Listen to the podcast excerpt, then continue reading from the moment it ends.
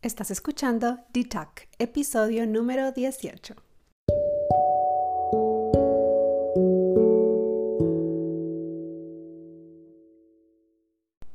Bienvenidos a D-Talk. Yo soy Diana Tánchez y este es un espacio para que juntos encontremos la dosis de conciencia y presencia que necesitamos en nuestro día a día.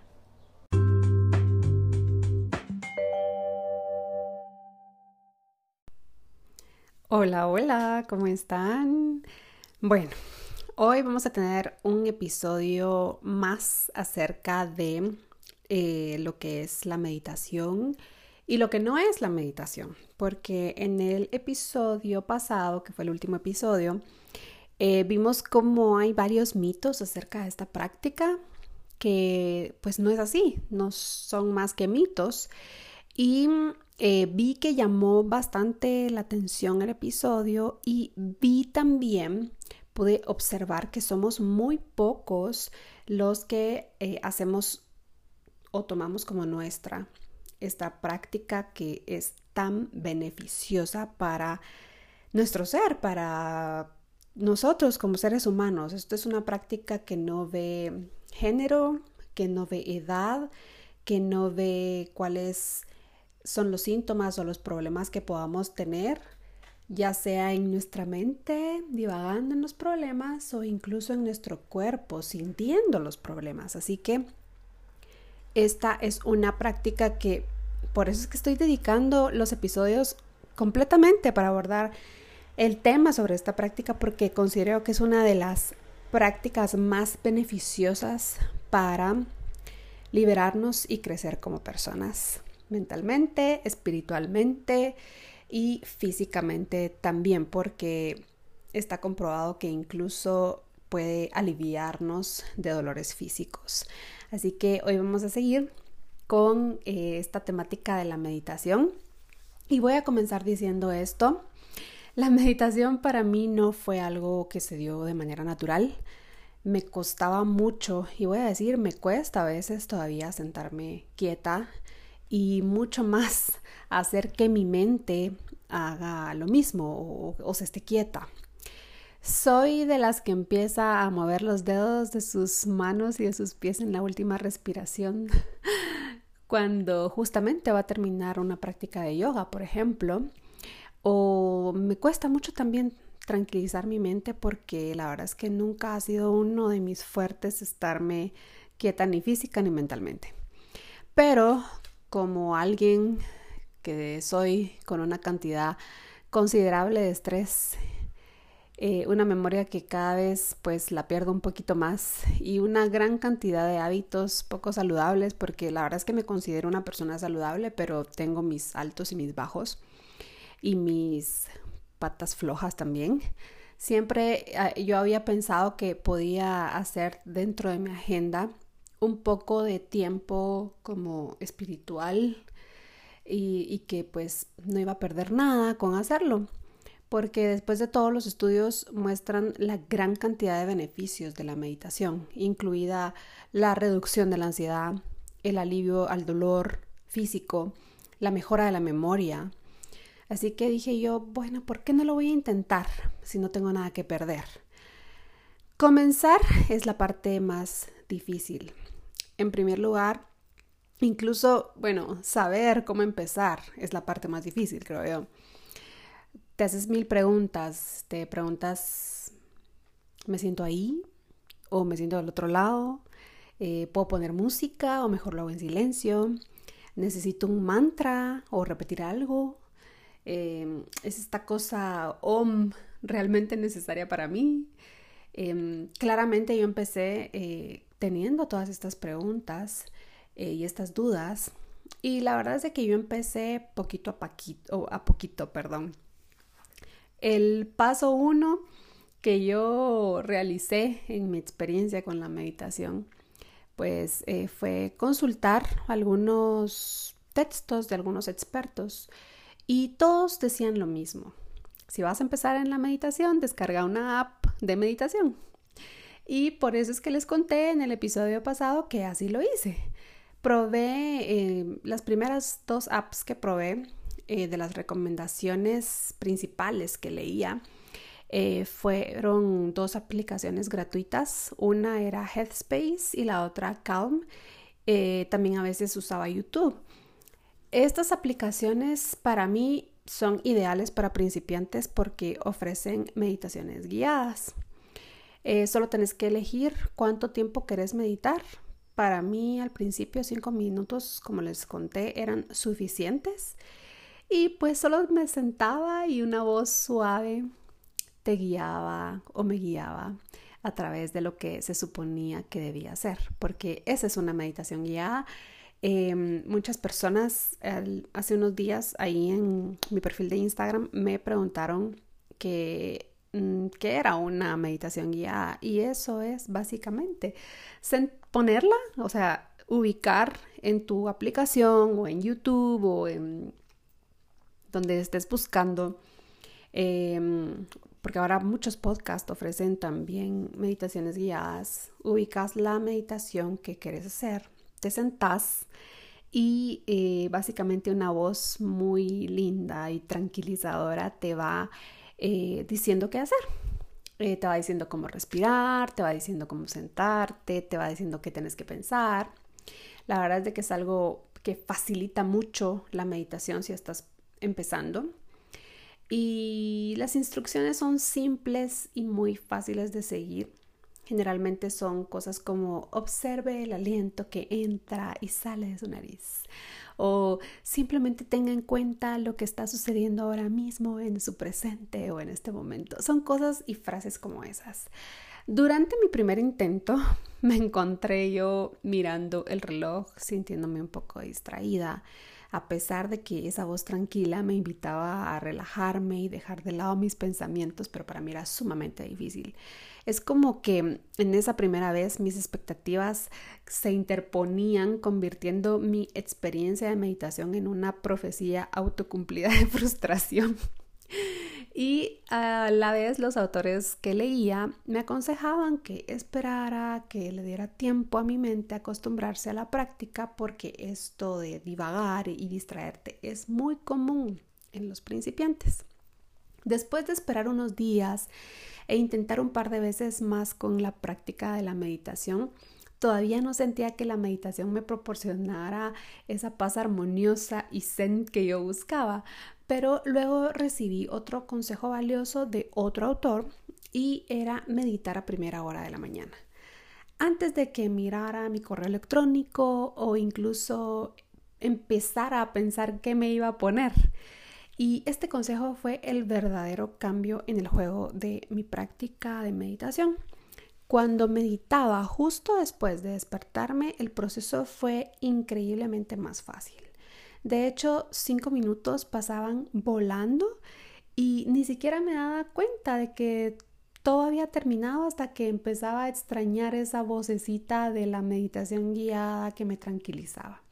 Y me daba cuenta porque decía, bueno, hace, hace ya tiempito que no hablo. Em, mi mente seguía pensando a veces en reuniones y tareas que tenía que completar en el día, pero sentía a la vez que hacía un muy buen trabajo al devolver mi mente al momento presente. Y eso para mí era la parte más difícil. Al meditar, se supone que debes de dejar tus, que tus pensamientos pasen sin intentar cambiarlos ni juzgarlos. No se supone que debes de resistirte a tus pensamientos ni tampoco apagarlos del todo, pero tampoco tenés que irte detrás de ellos. Entonces, esto suena fácil, pero realmente si, si ustedes son como yo, que no tienen una mente muy apacible, sino que siempre están pensando y planeando y inventando y creando en su mente, es, es, es una cosa sumamente difícil y a veces uno incluso puede llegar a pensar que no es posible, pero sí es posible. Se supone que la en la meditación debes de estar consciente y presente. Dos palabras de meditación que siempre vas a encontrar muy recurrentemente son esas dos, conciencia y presencia. Y simplemente reenfocar tus pensamientos cuando comienzan a desviarse es, es complicado. Lo cual eh, cuando lo decís como que en voz alta no tiene mucho sentido porque es algo que tú sabes que te cuesta. De hecho, cuando la voz tranquilizadora de las meditaciones guiadas me indicó por primera vez que hiciera eso, comencé a pensar qué quiere decir o cómo se supone que debo lograr esa presencia o por lo que probablemente, o sea, mis primeros intentos fueron tan infructuosos porque yo ni, siquiera sabía que era conciencia y presencia. Una vez que dejé de cuestionar todo el proceso, que dejé de juzgar todo mi proceso, comenzó a tener un poco más de sentido porque yo como que empecé a fluir más natural a través de cada meditación que yo iba haciendo. Ya no me cuestionaba tanto, sino que solo quería fluir. Y este, cuando de repente, ¿verdad? Mis em, pensamientos se desviaban otra vez hacia los correos electrónicos que tenía que contestar o las tareas incompletas que tenía todavía en mi lista de pendientes. Trataba de concentrarme eh, tal vez en alguna parte específica de mi cuerpo, por ejemplo, en mis manos cuando yo sentía que me estaba costando mucho um, traer mi mente de vuelta, bueno, voy a pensar en mis manos. ¿Qué están haciendo mis manos en este momento? ¿Están tranquilas? ¿Están relajadas? ¿Se sienten ligeras? Por ejemplo, ¿verdad? O sea, esos eran como pequeños ejercicios que me ayudaban a volver a traer mi mente, porque al principio es un poco difícil eh, traer de nuevo a la mente a tus, a tus, a tus pensamientos. Con cada exhalación también a veces como que me ayudaba a imaginarme que estaba liberando toda esa tensión de alguna parte de mi cuerpo que yo sentía como tensa o cargada o pensaba que estaba liberando la tensión que me daba algún correo electrónico que todavía no había contestado o alguna reunión que tenía pendiente. Y, y pensaba cómo mi cuerpo se iba descargando de todo este estrés que me generaban esas tareas o esas reuniones o ese cliente o ese trabajo. Eh, me gustaría mucho poder decirles que ahorita medito cada mañana durante 20 minutos y que nunca me salto mi meditación. Quizá algún día pueda decirles eso, pero ahorita no puedo decirles eso. Mi práctica de meditación ahorita se limita a tres o cuatro mañanas a la semana es una forma que es para mí muy refrescante de comenzar el día. Admito que los días en que me salto mi meditación tienden a ser más agitados o termino esos días más cansada.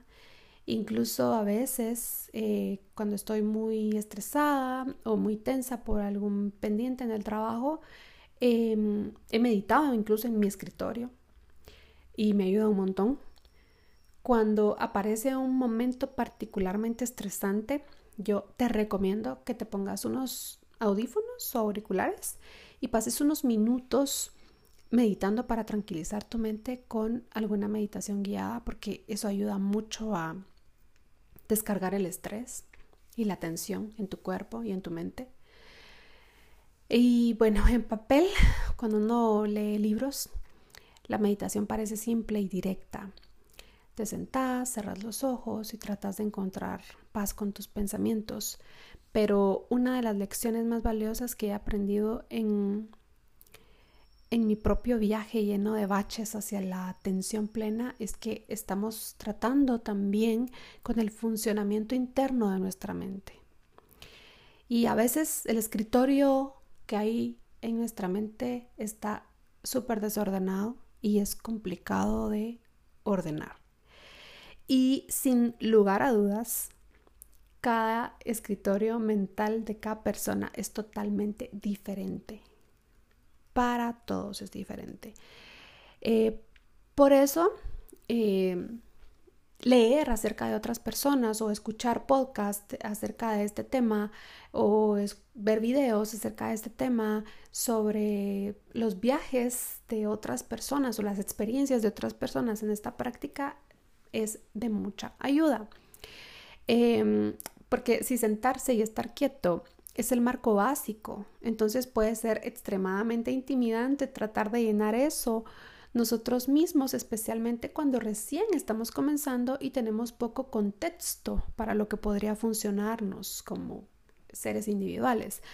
En cambio, al leer cuentas en perfiles de Instagram, por ejemplo, o leer los consejos de otras personas en sitios web, ganamos un poco más de sustancia que luego podemos moldear en nuestra propia experiencia en la práctica de meditar. Y es por ello que yo he decidido contarles mi propia experiencia con mi propia práctica de meditación. Después de, pasar mucho tiempo hurgando en tableros de Pinterest de meditación y mindfulness, eh, reuní una gran cantidad de trucos y consejos útiles que solo han fortalecido mi práctica. Y, pues también siempre es bueno saber que no estoy sola o, tú saber que no estás solo. No importa qué trampas o desafíos haya enfrentado cada quien, es probable que ya alguien más también haya, haya pasado por esos desafíos y nos podamos servir de las experiencias de los demás. Y mejor aún es el consejo que he encontrado para las luchas en mi meditación que no sabía que tenía. Entonces, si estar quieto se siente como una tortura total, no te preocupes. Cualquier tipo de actividad que te permita reflexionar y estar solo con tus pensamientos califica como meditación. Muchos eh, animan a que nos mantengamos activos y bueno, yo soy una de ellas, yo siempre les voy a decir, hagan ejercicio porque el ejercicio es vital para mantenernos vivos y, vivir bien y, vivir una vida larga, pero vivirla bien, ¿verdad? Y, nos da energía y genera endorfinas y en fin, puedo enlistar un montón de beneficios del, del, ejercicio. Yo soy una de las primeras que las animo y los animo a hacer ejercicio. Y les voy a decir, la meditación y el ejercicio son una combinación fantástica porque se alimentan mutuamente. Y uno cuando practica las dos cosas ve mejorías pero maravillosas. Algunos deportistas dicen cosas como yo corro o yo nado principalmente porque me resulta fácil entrar en un estado meditativo. Y miren, hace años, bueno, tal vez hace unos 10 o 12 años, yo nadaba, todos los días nadaba una hora, a veces 50 minutos y em, era increíble. Una de las cosas que a mí más me gustó de ese deporte fue que yo mientras iba nadando me encontraba ahí sola con mis pensamientos. Podía pensar, podía concentrarme, podía de verdad disfrutar de un estado mental saludable, voy a decirlo así, porque, porque de verdad me encontraba yo ahí con mi, con mi yo, con mi ser. Y por eso es que yo digo, el ejercicio y la meditación es una combinación fantástica, se complementan perfectamente. Por otro lado, quiero hablarles que pues tenemos una, estamos viviendo todos, todos, no, no hay nadie que, que esté exento, eh, una cultura de gratificación instantánea impulsada por la tecnología. Y pues tener un momento para centrarnos en nuestros pensamientos es un fenómeno cada vez más escaso porque cuando no hay nada más que hacer estamos en Instagram o también viendo televisión. Es porque estamos condicionados a ver el aburrimiento como un sentimiento negativo. Para mí, esa incomodidad suele ser la falta de propósito y el temor a la incertidumbre y la vulnerabilidad que surgen al perseguir un propósito más profundo o una mejor comprensión de ti mismo. Eso es para mí. Pero bueno, cada quien tiene su opinión. Es muy fácil y predecible simplemente ocuparme de mi mente con cosas nuevas. Ir a trabajar, eh, después me regreso a mi casa, veo cosas en internet y al otro día repito. Es como que estuviéramos, como que tuviéramos una adicción funcional, porque a todos nos funciona, pero no quiere decir que sea lo más beneficioso para nosotros. En su lugar, Consideremos ver el aburrimiento como una oportunidad para abordar cualquier pensamiento o sentimiento que posiblemente está sofocándonos. Em, resulta que gran parte de esa actividad ocupada a veces me impedía tratar algunos problemas que traía incluso desde mi infancia. Y cuando me inicié en la meditación en realidad estaba un poco deprimida. Mis antiguas actividades habían perdido algo de su encanto, ya no eran divertidas, ya no eran, ya no me provocaban nada. En lugar de hacerlas con poco entusiasmo inclusivo, o sea, comencé a buscar el silencio. Y sentí que haciendo eso no tenía nada que perder. Recuerdo que en ese tiempo tenía una consejera que me mencionó el término tolerancia al aburrimiento y yo pensé, ese concepto me gusta, es nuevo y me gusta. Solemos asociar la atención plena con una paz tranquila y sonriente, pero hay una verdadera catarsis al experimentar nuestras emociones, eh, dándole un espacio a abordar esos pensamientos y sentimientos que están ahí, como les decía, a veces hasta sofocándonos, eh, permitiéndonos trabajar a través de nuestros pensamientos al, al experimentar esos impulsos que nos generan esos pensamientos y esos sentimientos que tenemos ahí guardados. Por eso creo que es importante que nos permitamos sentir nuestras emociones, pero también saber que hay una diferencia en permitirnos sentir nuestras emociones y permitirnos que gobiernen nuestro proceso de pensamiento, que es algo muy diferente.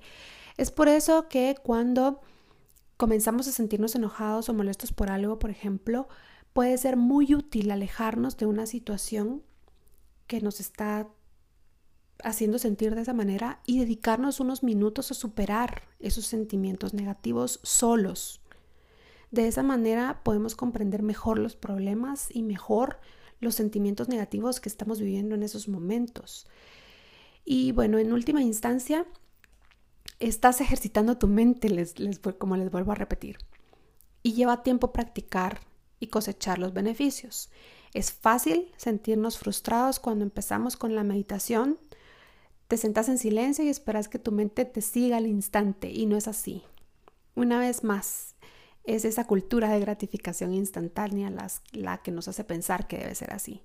Esperamos que de repente una luz nos ilumine y veamos el mundo de manera diferente después de realizar una meditación de 10 minutos y no es así. Y detenerse en eso podría ser un obstáculo para un progreso real y efectivo no te, no te detengas a pensar que debería de ser así. Solo viví tu proceso. Em, aunque mejores, cuando más practiques, cuanto más practiques, nunca vas a, llegar a ser perfecto y, y, está bien. O sea, no estamos buscando la perfección, solo estamos buscando ser mejores personas practicando la meditación. Por lo menos mejores personas que ayer, mejores personas que hoy en la mañana, antes de hacer tu meditación de hoy, por ejemplo. Y por último, quiero cerrar diciendo que si tienes dificultades para establecer una práctica de meditación, es posible que también tengas que considerar enmarcar tu atención plena a alguna experiencia o situación que estés atravesando en tu vida o que hayas atravesado en tu pasado. Porque mm, a veces hay situaciones en nuestra vida que nos generan algún trauma, algún obstáculo que no nos permite abrirnos a estas prácticas que son sumamente espirituales porque te están poniendo en contacto con tu ser. Y pues, en conclusión a esto que estoy tratando de explicar, si te sentís tranquilo o tranquila y contenta o contento en muchas áreas de tu vida, es probable que la atención al presente, a la conciencia, eh, vaya a venir como por añadidura o como un subproducto de sentirte así de tranquilo o tranquila o contento y contenta. Así que solo deja fluir este proceso de iniciarte y practicar la meditación. No te afanes en que la empeces a practicar hoy y a la semana tú ya tienes una práctica efectiva y constante, ¿no? Todo es un proceso, y como todas las cosas que iniciamos, pues al principio nos cuesta, pero como dice el dicho, eh, la práctica hace al maestro. Así que yo no me considero una maestra de la meditación, pero sí creo que puedo, transmitiéndoles mi experiencia o cómo me, me fue a mí en el adoptar esta práctica en mí, en mi vida, en cada día, en mis días, pues creo que puede ustedes pueden servirse de, mi experiencia y de mis errores y de, y de todo lo que yo pasé. Pero bueno, este era el episodio de hoy. Les deseo un excelente, una excelente semana. Em, no olviden seguirme como Petit en Instagram, donde sin duda vamos a poder conocernos mejor y platicar un poquito más íntimamente si me quieren enviar un DM acerca de cómo les está yendo con su práctica. Y hasta el otro episodio, que la luz y el propósito de sus vidas los haga brillar. Los quiero ver brillar en su propósito. Así que, bye, les mando un abrazo, un besote y chao, chao.